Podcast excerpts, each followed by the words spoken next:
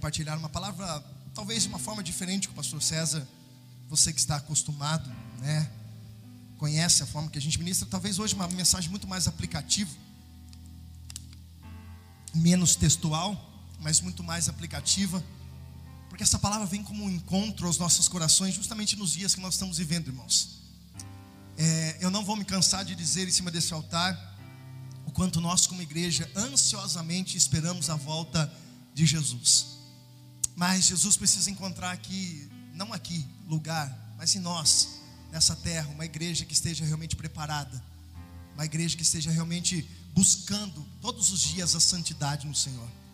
Não podemos viver e permitir, não podemos permitir que as coisas do mundo venham interferir nas nossas vidas. E nós, escute, nós como igreja, nós precisamos realmente nos posicionar e ver quem realmente nós somos diante do Senhor.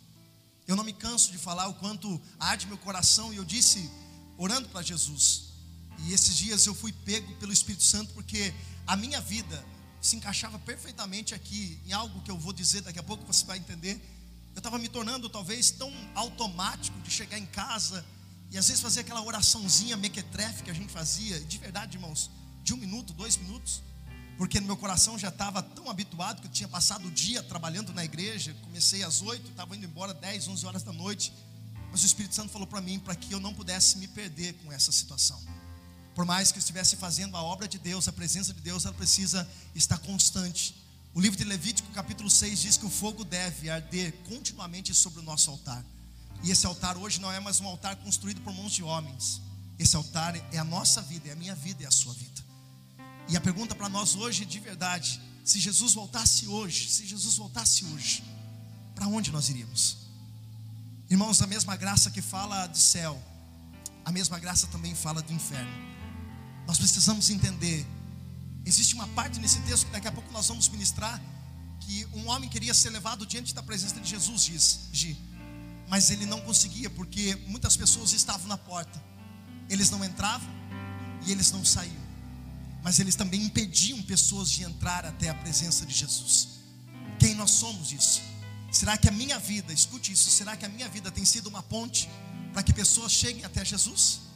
Ou será que eu estou na porta, impedindo que Jesus, que as pessoas cheguem até a presença de Jesus?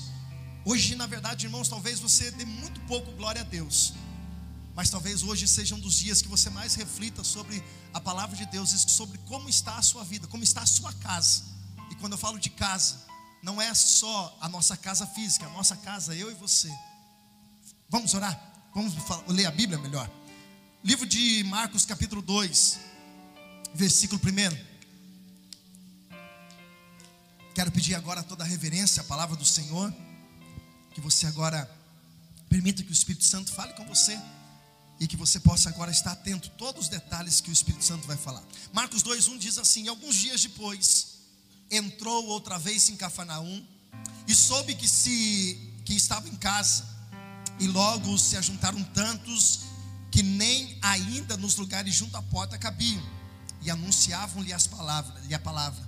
E vieram ter com ele conduzido um paralítico trazido por quatro e não podendo aproximar-se dele por causa da multidão, descobriram um telhado onde estava e fazendo um buraco baixaram um leito em que jazia o paralítico. E Jesus, preste atenção, vendo a fé deles, disse ao paralítico: Filho, perdoado estão os teus pecados. Estavam ali assentados alguns dos escribas que arrazoavam em seus corações, dizendo: Por que dizes essas blasfêmias? Quem pode perdoar pecados senão só Deus? E Jesus, conhecendo logo o espírito que estava arrazoando, entre si, lhe disse: Por que arrazoais sobre essas coisas em vossos corações? Qual é mais fácil? Dizer a um paralítico: Estão perdoados os teus pecados, ou dizer: Levanta-te, toma teu leito e anda? Ora, para que saibais que o filho do homem veio nessa terra e tem poder para perdoar pecado, disse ao paralítico: A ti eu te digo: levanta-te, toma teu leito e vai para a tua casa. Levantou-se e, tomando logo o leito, saiu em presença de todos, e de sorte que todos se admiraram e glorificaram a Deus, dizendo: Nunca tal coisa nós vimos. Feche os seus olhos, se possível. E se também, se você puder, coloque a mão no teu coração. Pai, eu sei que a tua palavra tem poder. Não é o convencimento feito pelo homem, mas tudo é feito pelo teu espírito. Quem nos convence do pecado, do juízo, da justiça, não é a palavra do homem, mas é o poder do teu espírito nas nossas vidas. Por isso eu peço, o Espírito Santo tenha liberdade para fazer tudo o que o Senhor tem de fazer nessa noite. Nós repreendemos todo o mal, declaramos por terra, Deus, toda a obra do inferno e pedimos, ó Pai, flui neste lugar. Espírito Santo de Deus, flui neste lugar. Que essa palavra, ó Deus, venha confrontar o nosso coração e fazer-nos, ó Pai, entender o poder que nós temos em Ti, no nome do Senhor, para fazer a Tua obra continuar acontecendo nessa terra. Pai, eu me escondo atrás de Ti e peço, por favor, Espírito Santo, usa a minha vida, pela misericórdia do Senhor, usa que cada palavra, que todas as palavras que saírem dos meus lábios sejam direção do teu espírito para as nossas vidas. Eu repreendo, Pai, todo espírito de distração, tudo aquilo que possa de alguma forma, Deus, impedir da tua palavra entrar nos nossos corações. Que elas não se percam nos nossos ouvidos, mas como uma boa semente que encontra uma terra fértil, a tua palavra, ó Deus, encontra os nossos corações nessa noite. Aos que estão aqui, os que estão nos seus lares, Espírito Santo, tenha liberdade para agir, para trabalhar e fazer a tua obra.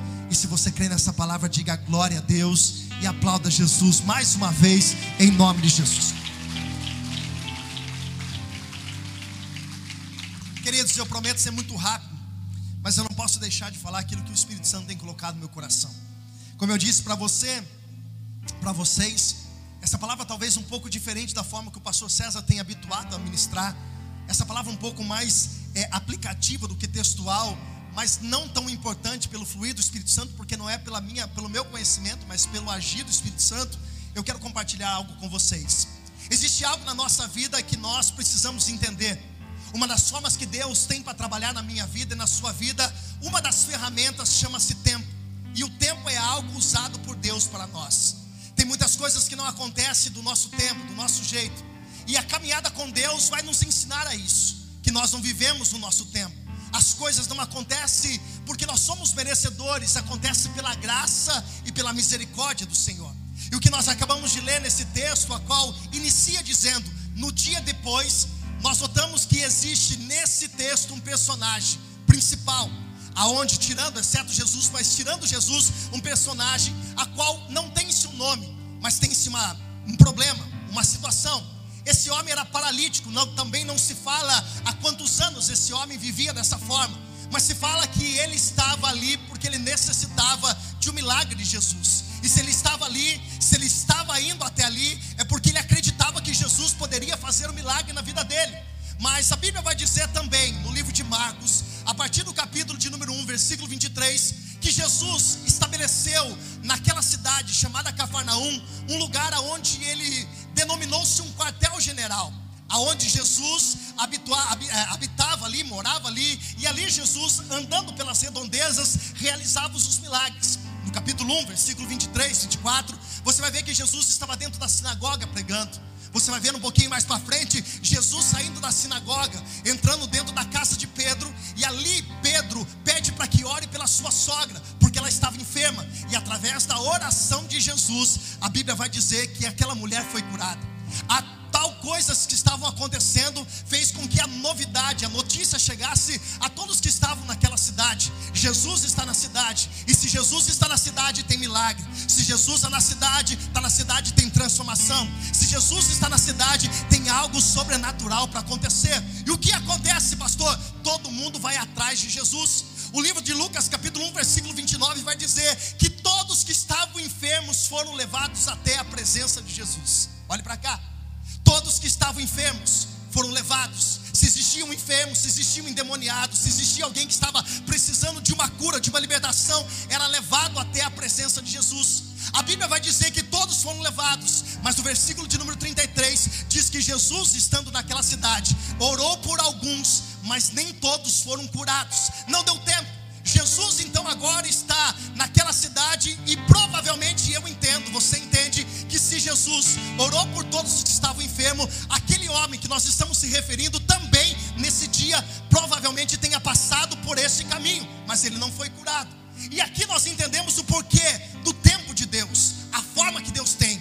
Deus tem a forma perfeita de fazer todos os milagres da nossa vida. Se não acontece no meu tempo, eu tenho que aquietar o meu coração e saber que existe uma palavra de Deus na minha vida, pode até no capítulo 1 não acontecer, mas a página vira, o capítulo 2 chega e a minha história começa a ser mudada em nome de Jesus. Eu quero liberar uma palavra profética sobre a tua vida já. Talvez hoje você chegou aqui hoje no capítulo 1 dizendo, pastor, aconteceu com A, com B, com C, comigo não aconteceu. Deus usa a minha boca de uma forma profética para dizer: a página está virando, o capítulo 2 está chegando e tem milagre de Deus para acontecer no processo de Deus na sua vida.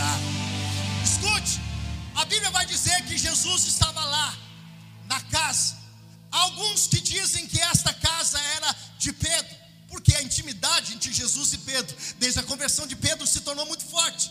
Alguns dizem que esta casa era de um amigo, de um discípulo oculto de Jesus. Outros dizem que essa casa era de Jesus.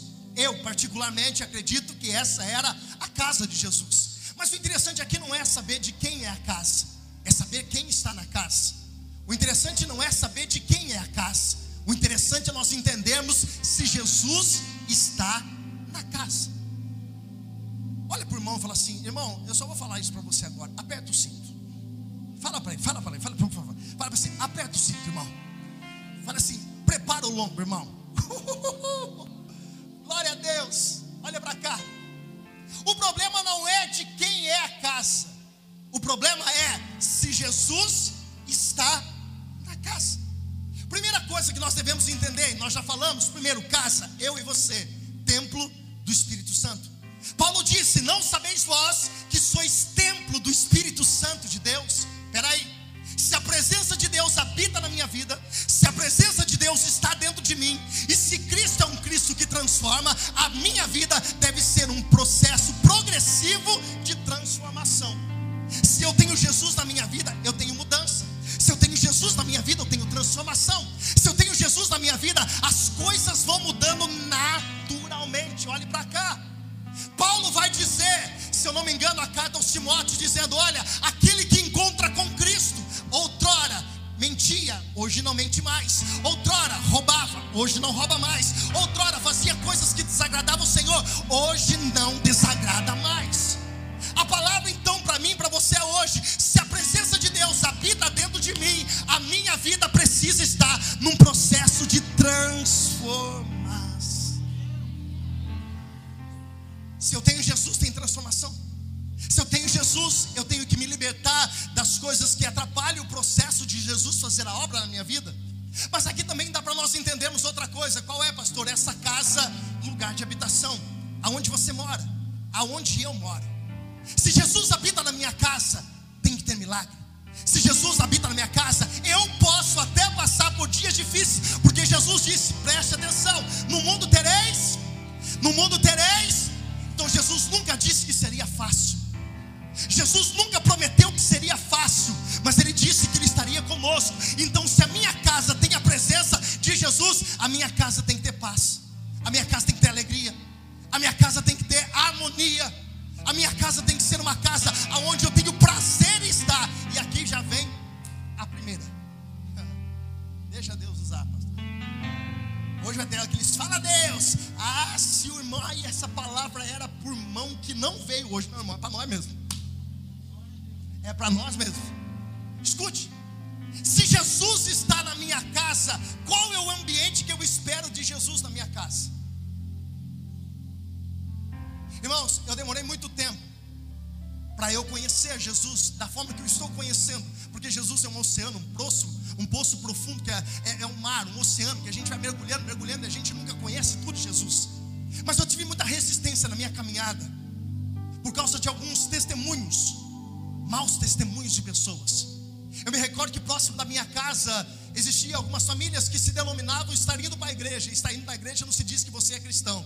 A mesma forma que você ficar dentro de uma garagem não te faz você um carro.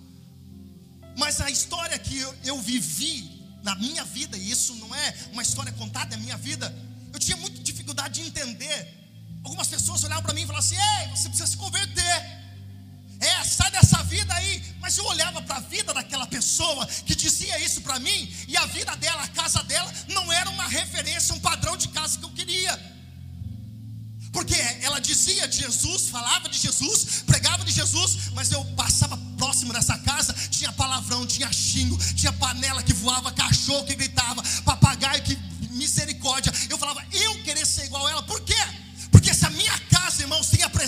Jesus, como eu disse, eu posso até passar por prova, por dificuldade, porque Jesus não nos prometeu dias fáceis, ele disse que seria até difícil, mas ele disse que estaria conosco. Mas se a minha casa tem a presença de Jesus, tem que ter paz, tem que ter alegria, tem que ter prazer, tem que ter prosperidade. Prosperidade não é riqueza, é estabilidade. Deus está dizendo para pessoas aqui hoje: tem muitas pessoas que chamam Jesus para hóspede, e Jesus está dizendo hoje: eu não quero ser hóspede da tua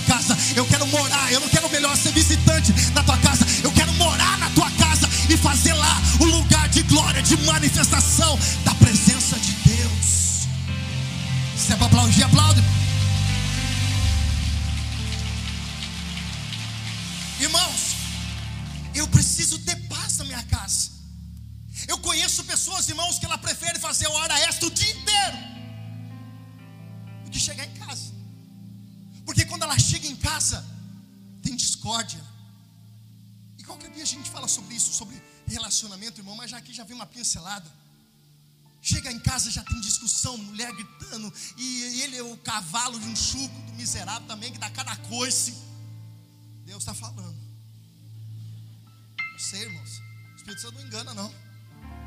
Deus, meu irmão, que é só pela misericórdia de Deus. Eu me lembro de uma história que um menino, filho de um, de um, de um, de um obreiro, chegou para o pastor e falou assim: Pastor, tem como meu pai morar na igreja? E o pastor falou assim: Mas por quê? Porque aqui na igreja ele é bonzinho, aqui na igreja ele é um santo, mas lá em casa, pastor do céu, irmãos, eu não consigo entender, eu tenho dificuldade de entender que se na minha casa é lugar de habitação, de manifestação de Deus, ter tanta discórdia, não agradam o Senhor, e se isso não é uma palavra que venha te confrontar, venha te orientar nessa noite. E na casa que Jesus está, existe algo que precisa ser primordial. Escute, Jesus estava dentro dessa casa, e a Bíblia vai dizer que Jesus estava anunciando a anunciando a palavra. Casa onde Jesus está, tem palavra. Casa onde Jesus está, tem palavra. Louvor, tem adoração, tem momento de graça, mas tem que ter palavra. Porque o que edifica a minha vida, o que sustenta a minha vida, o que livra a minha vida da cilada do diabo é a palavra.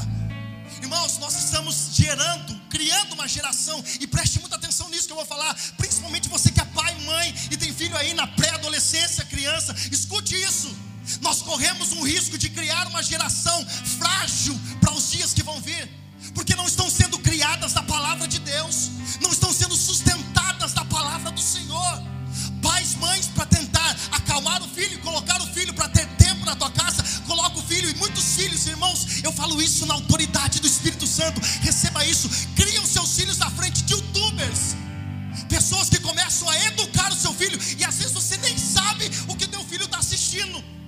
Amanhã vai crescer sem temor à palavra de Deus. Amanhã vai crescer sem ouvir a palavra de Deus. E sabe o que vai acontecer? Será uma geração frustrada, uma, uma geração derrotada que não conhece a palavra de Deus e acha que o errado é certo e que o certo é errado e faz uma bagunça no negócio. Deus está trazendo você aqui hoje, te colocou aqui hoje para te orientar e dizer: a tua casa não é outro lugar a não ser o lugar da palavra de Deus se manifestar na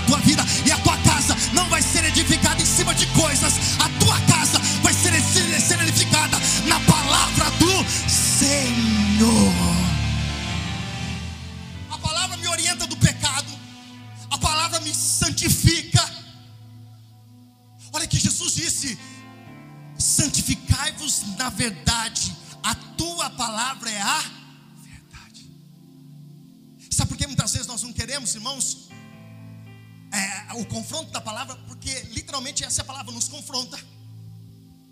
Irmãos, a palavra ela é uma faca, uma espada, ou melhor, de dois gumes.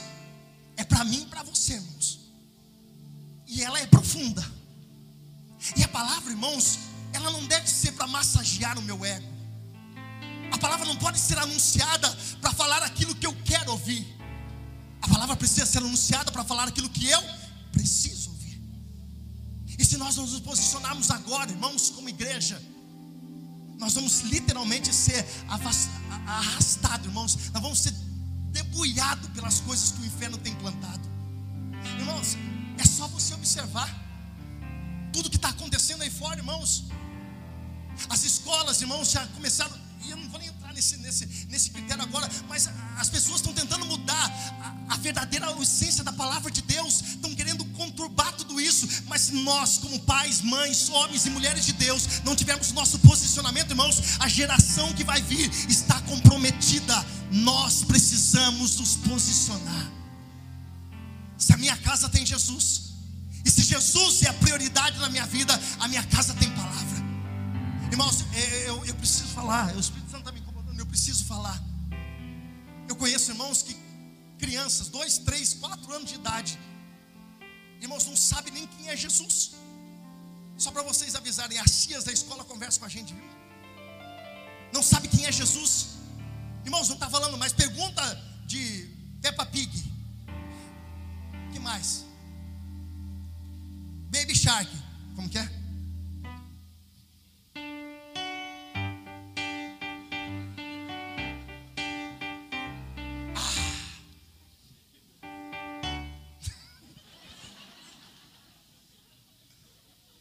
Verdade ou não é?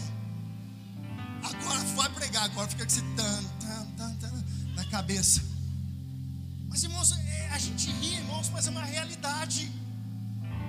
Irmãos, Jesus precisa ser a prioridade da nossa casa. Se a minha casa é lugar de paz, de habitação do Espírito Santo, a palavra de Deus tem manifestar na minha vida, na minha casa, na minha família, porque a minha família não é construída sobre um monte de areia, a minha família é construída sobre a palavra. Olha que Jesus disse: aqueles que ouvem a minha palavra e as praticam, olha para cá, são como uma casa construída na rocha, que vem a tempestade, vem o vento, vem a dificuldade, mas ela não. Agora, se a minha família, irmãos, não está construída na palavra, o que vai acontecer? A mesma tempestade vai vir, a mesma dificuldade vai vir, a mesmo vento vai vir, sabe o que vai acontecer? Vai levar tudo embora. Irmãos, é um grito, parece, do Espírito Santo para nós nos dias de hoje. Nos posicionemos dentro da nossa casa, porque a nossa casa não é um lugar onde o diabo tem poder para manifestar. Irmãos, a tua casa é lugar de salvação. A tua família, você e a tua família servirão ao Senhor em nome de Jesus. Agora escute, versículo de número 4. A Bíblia vai dizer que Jesus estava pregando, muitas pessoas estavam chegando, e a Bíblia vai dizer que, não podendo se aproximar dele, por causa da multidão, descobriram que ele Olha para cá, que isso aqui vai falar bastante com a gente. Nem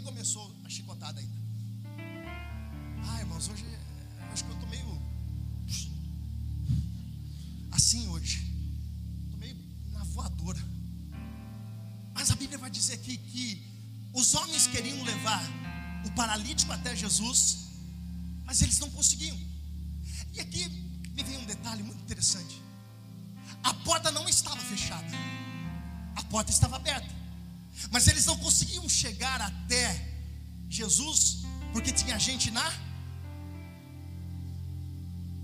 Jesus um dia disse para os fariseus hipócritas: Pode sentar aqui, gente, rapidinho. Jesus disse um dia para os fariseus, para os hipócritas, Marcos capítulo 23, versículo 13: Disse vocês, fariseus, hipócritas, vocês fecharam a porta, tentam fechar a porta do reino, impedindo que os meus entrem. E ele disse para os fariseus, para os hipócritas: Vocês não entram e vocês não deixam ninguém entrar. Irmãos, quando eu li esse texto e o Espírito Santo estava falando comigo, eu comecei a ficar, a trazer para os dias de hoje como tem sido a igreja. Escute, por que, pastor?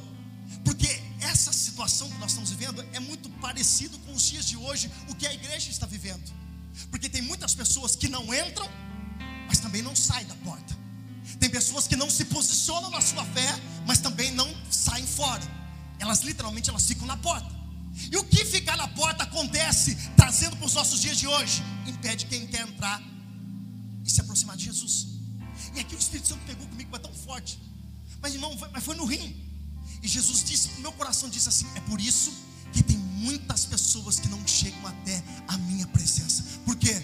Porque ainda essas pessoas que se posicionam na porta com religiosidades e com maus testemunhos impede de muitos que querem chegar. Lembra da minha história? Irmãos, eu resisti muito tempo, irmãos, para chegar até Jesus por causa de maus testemunhos. Eu demorei muito tempo, irmãos, para mim me posicionar como cristão, de verdade, não como religioso, por causa de maus testemunhos.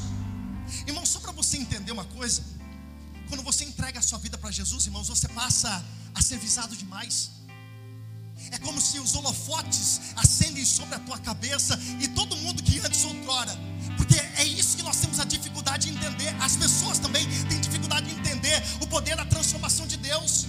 É por isso que outrora nós olhamos para uma pessoa, era uma pessoa viciada, vivia na, na droga, a vida estava destruída, a família destruída. De repente ela tem um encontro com Jesus, uma vida transformada.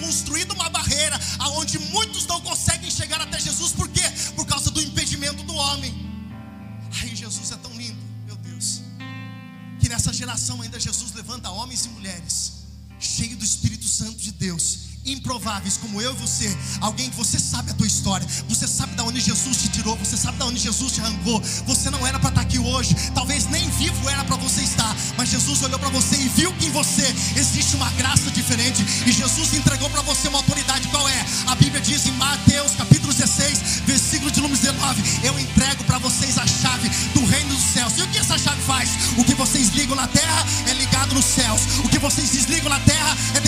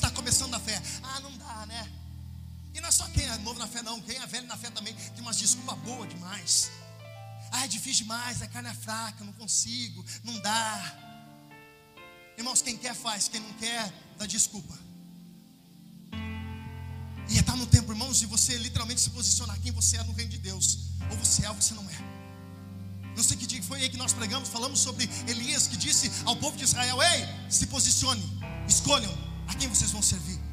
Ou vocês escolhem a Deus, ou vocês escolhem a Baal.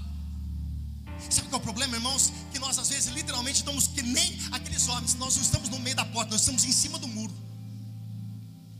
Em cima do muro, irmão, a gente já sabe de quem que é o muro. E eu sei que é tempo, irmãos, se nós despertarmos. Irmãos, e eu falo para você diante de Deus. É muito mais gostoso a gente vir para o culto, irmão, e receber uma palavra, uns e falar assim: recebe. E hoje você vai sair daqui com a bênção, com a chave na mão. Eis que eu te digo: tem uma chave caindo na tua cabeça, irmão. Deixa eu falar uma coisa para você. A chave que Jesus quer entregar na tua mão chama-se Evangelho. Para você abrir a tua boca, pregar e vidas serem transformadas. E aí você acumular tesouro no céu. É isso que Jesus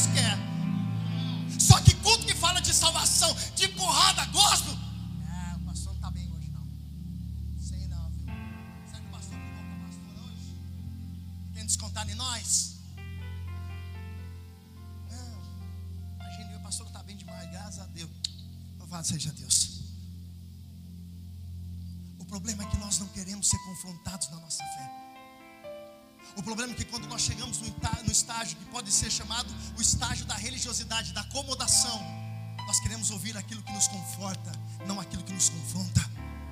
Porque o que confronta te faz mudar, o que te conforta, o que te traz massagem no seu ego, faz você continuar a tua vida e talvez você possa continuar vivendo do mesmo jeito quando Jesus voltar, se continua vivendo do mesmo jeito. Os caras estavam na porta, não deixavam.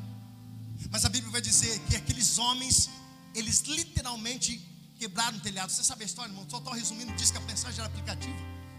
Eles quebraram o telhado, subiram o telhado, quebraram o telhado, e a Bíblia vai dizer que eles desceram aquele, aquele coxo aquele paralítico. Olha a palavra que Jesus dá, vendo a fé deles. Irmãos, fé se vê? Fé. Porque a fé, ela tem que estar junto com as nossas obras, com as nossas atitudes. Olha para cá, esses homens não falaram nada, nem esse, esse paralítico, mas a Bíblia diz que Jesus viu a fé deles. Porque fé não é você falar, Fé é você a. Fé é você ter atitude. Fé é você se posicionar. E sabe o que é interessante aqui? Jesus disse: Eu vejo a fé deles. E aqui é uma pergunta de se fazer: a fé desses homens substitui a fé do paralítico? Eu respondo para você não. Porque a minha fé, escute, não pode substituir a sua. Eu posso orar por você. Eu posso interceder por você. Eu posso declarar uma palavra profética. Só que se você vier aqui e falar, pastor, ora por mim, eu oro por você. Pastor, olha, eu oro para essa área, área financeira. Pastor, eu preciso de um milagre na minha vida financeira. Irmãos, eu posso fazer a oração mais linda, mais profunda que você possa imaginar. Se o teu coração não tiver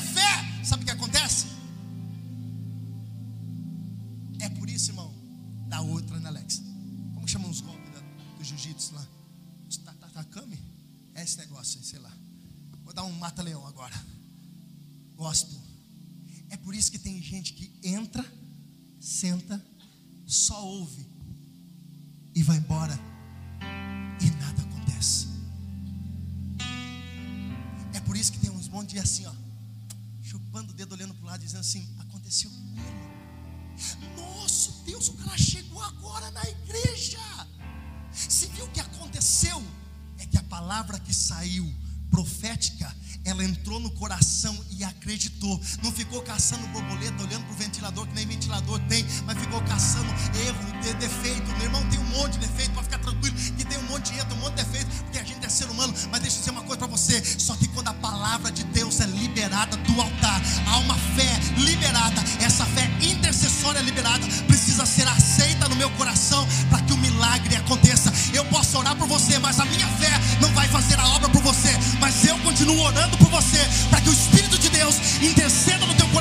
e você se posicione para receber aquilo que Deus tem preparado. Escute, o que isso quer dizer, pastor? Eu te explico. Atos capítulo 12. E eu corro para A Bíblia vai dizer que Pedro estava preso dentro da prisão. E a Bíblia vai dizer que a igreja estava orando. A igreja estava? A igreja estava? E qual era a oração da igreja? Senhor, livra Pedro da morte. Senhor, livra Pedro da morte. Eles tinham fé para orar. Aí Deus ouve a oração da igreja, envia um anjo diante da presença de Pedro. O anjo sacode Pedro, acorda Pedro. Agora preste atenção. Essa fé intercessória da igreja moveu o sobrenatural para acontecer o milagre. Só que se Pedro não acorda, e se Pedro fala assim: Eu não acredito. É por isso que você deve continuar orando pelos seus filhos. Você deve orando para aquela pessoa que talvez ela nem aqui esteja. Talvez você está orando para alguém que nem imagina. Mas continue orando que Deus vai mover situações para que o coração dela seja quebrantado. Para que a presença de Deus encontre uma brecha nesse coração e a obra, o milagre de Deus aconteça sobre a vida dela. Não desista de interceder na sua caminhada. Esses homens fizeram isso. Porque esses amigos de verdade, que a Bíblia nem fala se eles é amigos, mas esses amigos levaram esse homem até de Jesus, porque amigo de verdade leva você para perto de Jesus. Amizade, irmãos, que te arranca da presença de Deus, vaza, fuja, pedala, porque isso vai te atrapalhar um dia. Olha uma coisa, preste atenção: quando Deus quer te promover, ele vai, te usar, ele vai usar pessoas. Quando Deus quer te abençoar, Ele vai te dar coisa. Mas quando Deus quer te colocar no outro patamar, mudar algo na tua vida, Ele vai usar pessoas. É por isso que relacionamentos é importante. Olhe para cá. Correr encerrar, irmãos. Eu estou dentro do tempo, vou correr encerrar. Alianças erradas te arranca do propósito. Mas alianças certas, amizades certas, te levam ao lugar aonde Deus tem preparado para a mudança da sua vida, da sua história, em nome de Jesus. Olha para cá. Quer uma prova disso? João capítulo 5. Tem um outro coxo paralítico, 38 anos, irmãos. Praticamente é minha idade. O cara é colocado, cara é colocado na beira de um tanque e ele esperava que alguém jogasse ele dentro da água, e quando a água se movesse, o primeiro que entrava era curado. Ele ficou 38 anos ali, irmãos, e ninguém jogou ele dentro da água.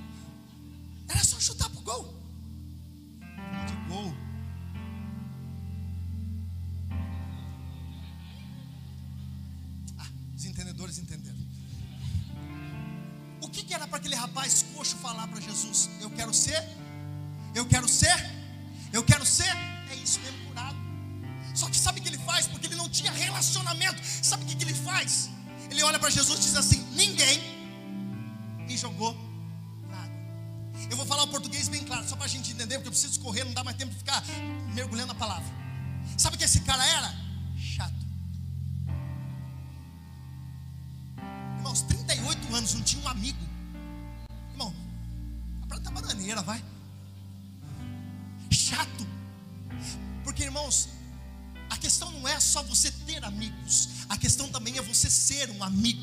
A questão também não é você só ser é, usar Deus usar pessoas para te abençoar, para te levar a lugares que você que Deus tem preparado, mas também você ser essa ponte para as pessoas. Então, o relacionamento na nossa caminhada com Deus é importante. Só que se eu escolho alianças erradas, essas alianças vão fazer o quê? Vai me arrancar do propósito. E se eu não for, irmãos, porque essa é a lei da semeadura, fala comigo, a lei da semeadura ela funciona até hoje. Fala assim, ela funciona até hoje. Se você tem a ombro para emprestar para alguém, quando você precisar de um ombro, sempre vai ter também um ombro para que você possa usar. A lei da semeadura não falha.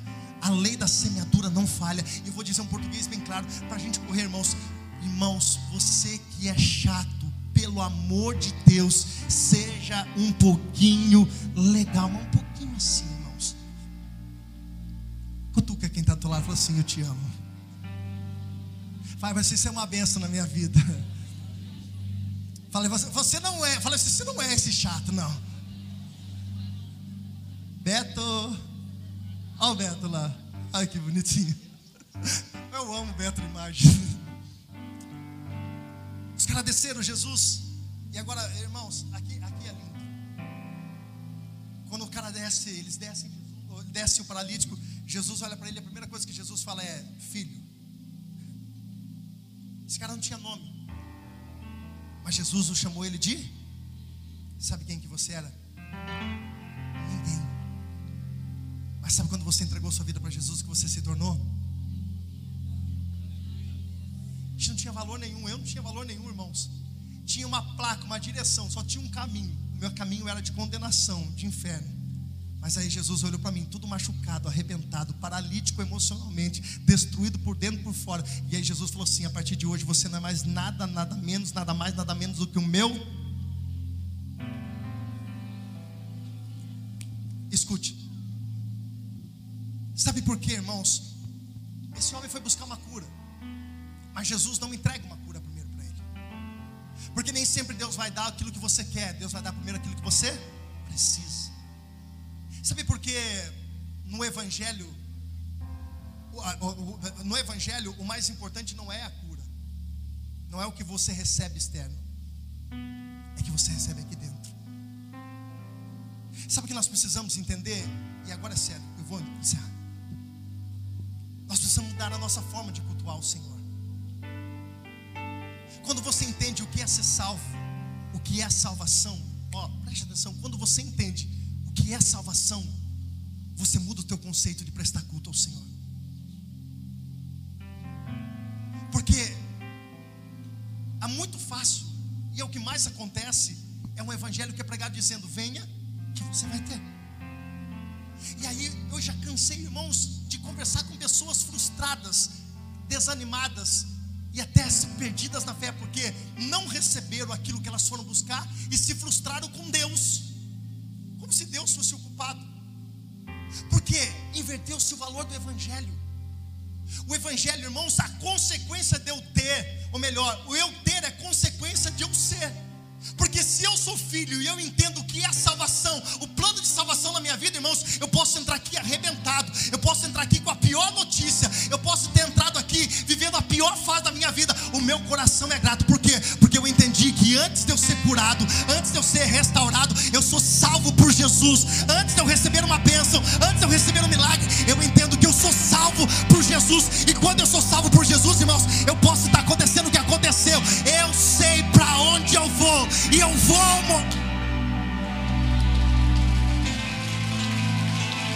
Se coloque em pé.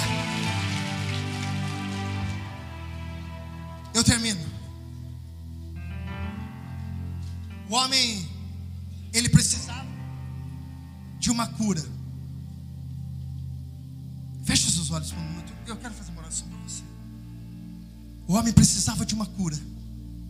Mas Jesus disse primeiro: perdoado estão os teus pecados. Jesus estava dizendo: mais importante do que o que você precisa, escute, mais importante do que você precisa é o que você vai se tornar. Agora escute, preste atenção. Ouvindo tudo isso que você ouviu, deixando o Espírito Santo trabalhar no teu coração nessa noite. Eu, eu te pergunto de verdade: o que tem sido prioridade na tua vida? Será que nesses últimos dias você orou pela tua salvação? Será que nesses últimos dias você lembrou de agradecer a Deus pela sua salvação?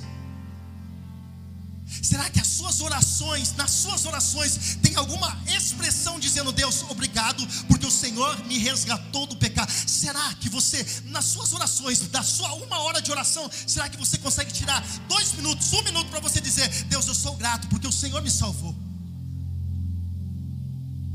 Parou para pensar o que seria da sua vida se você não tivesse um encontro com Jesus? Irmãos, deixa eu dizer uma coisa para vocês. Entra com seus olhos fechados. Tudo que está na palavra de Deus é verdade. Tudo que está na palavra de Deus é verdade. E eu volto a dizer para você: a mesma palavra que fala sobre céu, a mesma graça que fala sobre céu, é a mesma graça que fala sobre inferno. É que a gente não está acostumado na igreja a falar isso. O erro é nosso. Hum. Somos nós que erramos. Você tem que estar aqui por um motivo. Você tem que estar aqui por um motivo. O que você vai receber por estar aqui por esse motivo é o agregado que o Senhor age na graça na nossa vida, mas o motivo principal de você estar aqui hoje é agradecer a Deus, porque você está vivo, porque o Senhor te resgatou do inferno e porque você tem um lugar preparado para o seu pastor. Vou morrer, eu não sei quando, mas um dia Jesus ou vai voltar, ou a gente, irmão, vai descer sete palminhos para baixo da terra. Mas enquanto isso, entenda, seja grato a Deus, você é salvo por Jesus. Antes de você ter aquilo que é necessário, Deus vai fazer primeiro o que é importante, e o importante é cuidar de dentro de você.